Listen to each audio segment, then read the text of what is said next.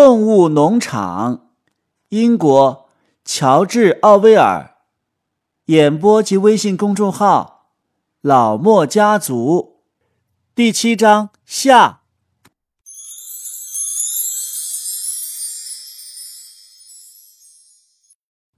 四天以后啊，已经到了下午的后半晌。拿破仑命令全体动物到院子里集合。动物们集合完毕之后。拿破仑佩戴着他的两枚勋章。哦，不久之前呢，他已经颁给了自己一级动物英雄和二级动物英雄两个称号。他从农场的住宅里走出来，他的九条大狗在身边窜来窜去，喉咙里发出的咆哮声叫所有的动物的脊背一阵阵的发冷。哦。每个动物都静静地蜷缩在自己的位子上，好像已经预感到这一天一定要发生一桩什么可怕的事情。拿破仑先是站着，脸色阴沉地扫视了一遍等待他发言的群众，然后才提高嗓门呼啸了一声：“几条狗应声窜了出来，咬住四条小猪的耳朵。”把他们拖到了拿破仑的脚下，小猪又痛又怕，直着嗓子嚎叫。他们的耳朵被咬得鲜血淋漓，狗尝到了血腥味儿，一时兽性大发。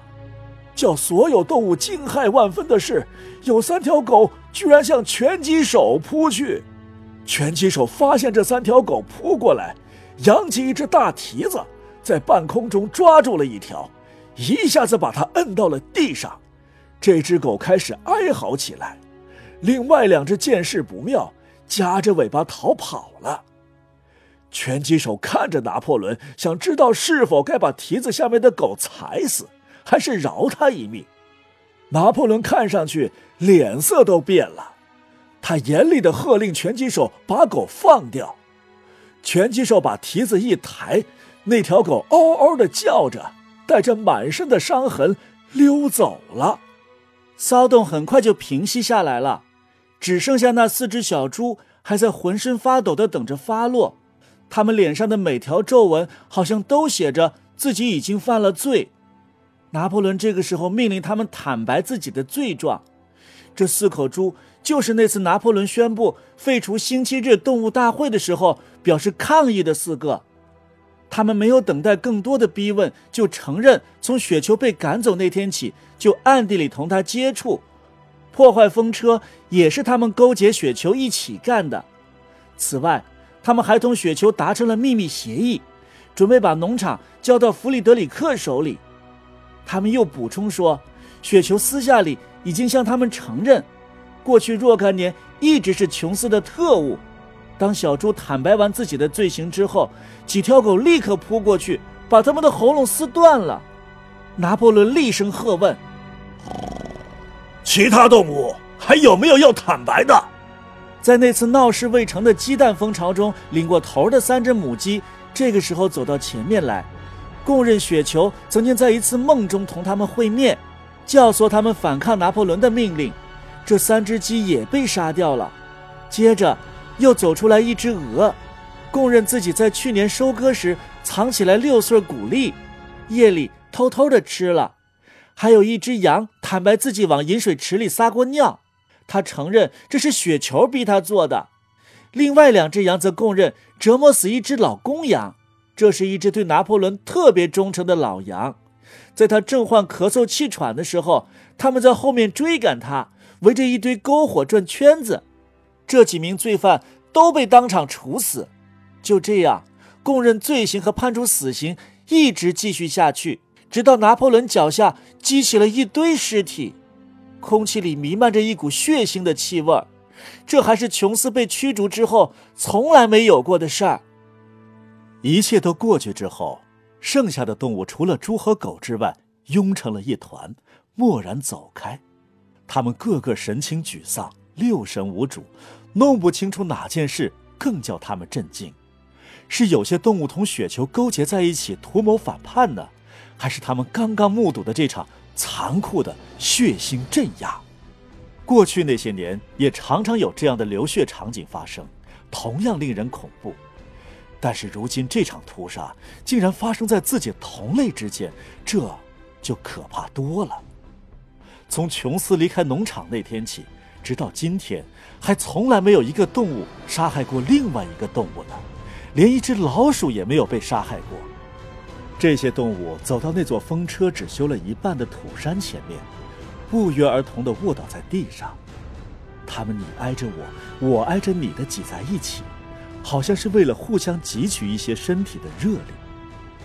苜蓿、穆瑞尔、本杰明、几只奶牛、一群羊和一群鹅、一群鸡，大家挤成了一团。只有猫没有来，在拿破仑下令集合之前，它突然就消失了。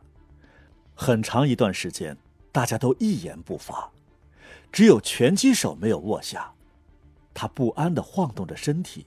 一条黑长毛尾巴抽打着身子，不时发出一声表示惊疑的短促的嘶叫。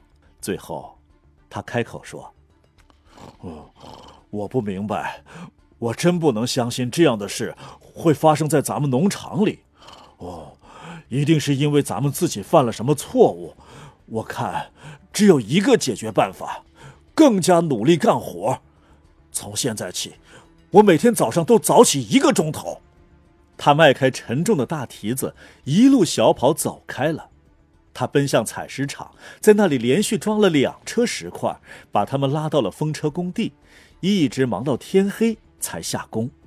别的动物仍然挤在苜蓿身边，谁也不说话。从他们卧在上面的小山上，可以望到远处广阔的田野。绝大部分动物农场也都在他们的视野内，一直通到大陆的狭长的牧场。种植饲草的土地、小树林、饮水池，耕种过的土地上长着茂密的青色麦苗。还有农场的一些建筑物的红瓦屋顶，烟囱里冒着袅袅的炊烟。这是一个明媚的春天的傍晚，草地和葱茏的树篱在斜阳照射下，有如镀上了一层金子。动物们好像有些吃惊的突然记起来，农场原来是他们自己的。农场上的每一块土地都已经是他们的产业了，他们从来没有觉得这块地方叫他们这样心醉神驰。苜蓿眺望着山坡下面，眼睛不由得噙满了泪水。如果他能把自己思想表达出来的话，他就会说：当年他们为推翻人类而斗争，他们追求的目标可不是今天这样的景象。这些恐怖和屠杀的场面，绝不是那天夜里老少校第一次鼓动他们造反时大家所向往的。如果他能想象出什么是理想的未来的话，那将是一个动物们从饥饿和皮鞭下解放出来的世界。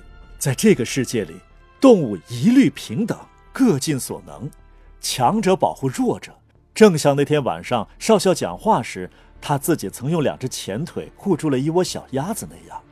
可是，他不知道这是怎么回事。现在，他们却生活在这样的日子里，人人都不敢把心里话说出来。恶狗咆哮着四处游荡，一些同志被迫招认，犯了可怕的罪行，之后就在你眼皮底下被活生生的撕烂。苜蓿心里没有一点造反或者是反抗的念头，他知道，即使像现在这样，他们的日子。也比琼斯统治的日子好得多。另外，更重要的是，他们必须阻止人类卷土重来。不论发生什么事儿，他也必须忠贞不渝。他要努力干活，做好交给他的任务，接受拿破仑的领导。虽然这么想，他仍然觉得，他同别的动物心中期待的和为之辛苦劳动的，并不是现在这种状况。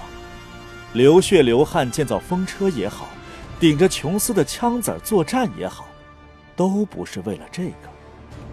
这就是木须脑子里的思想，虽然他没有表达这种思想的言辞。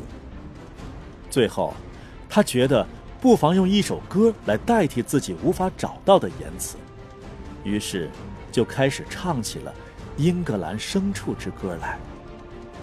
坐在他身旁的别的动物也都跟着一起哼唱。他们唱了三遍，唱得异常的和谐，只不过比过去缓慢、哀伤。他们以前还从来没有这样唱过呢。动物们刚刚唱过第三遍，尖嗓就带着两条狗走过来。尖嗓神情严肃，好像有什么重要的事儿要说。他告诉他们。拿破仑同志下了特别指令，《英格兰牲畜之歌》被取缔了。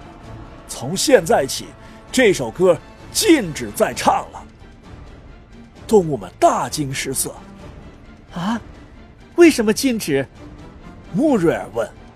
哼，不需要了，同志。尖嗓冷冷地说：“英格兰牲畜之歌是一首造反的歌。”造反现在已经完成了，今天下午处决了几个叛徒，就是最后的一幕。内部敌人、外部敌人都被击败了。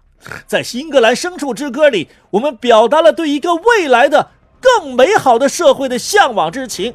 现在，这个社会已经建立起来了，非常清楚。这首歌已经失去了任何意义了。动物们虽然非常害怕。但是有几个还想提出抗议，只不过就在这个时候，绵羊又开始像往常那样咩咩的唱起了：咩咩，四条腿好，两条腿坏。而且呀，一唱就唱了好几分钟，所以这个问题没有能够进行讨论。就这样，在动物农场里。再也听不到《英格兰牲畜之歌》的歌声了，代替这首歌的是诗人小不点儿创作的另一首歌，开头两句是：“动物农场，动物农场，我绝不做危害你的勾当。”这首歌啊，每个星期日上午升旗之后，动物都必须唱，但不知为什么，动物们总是觉得它的歌词和曲调。都远远比不上《英格兰牲畜之歌》那么带劲儿。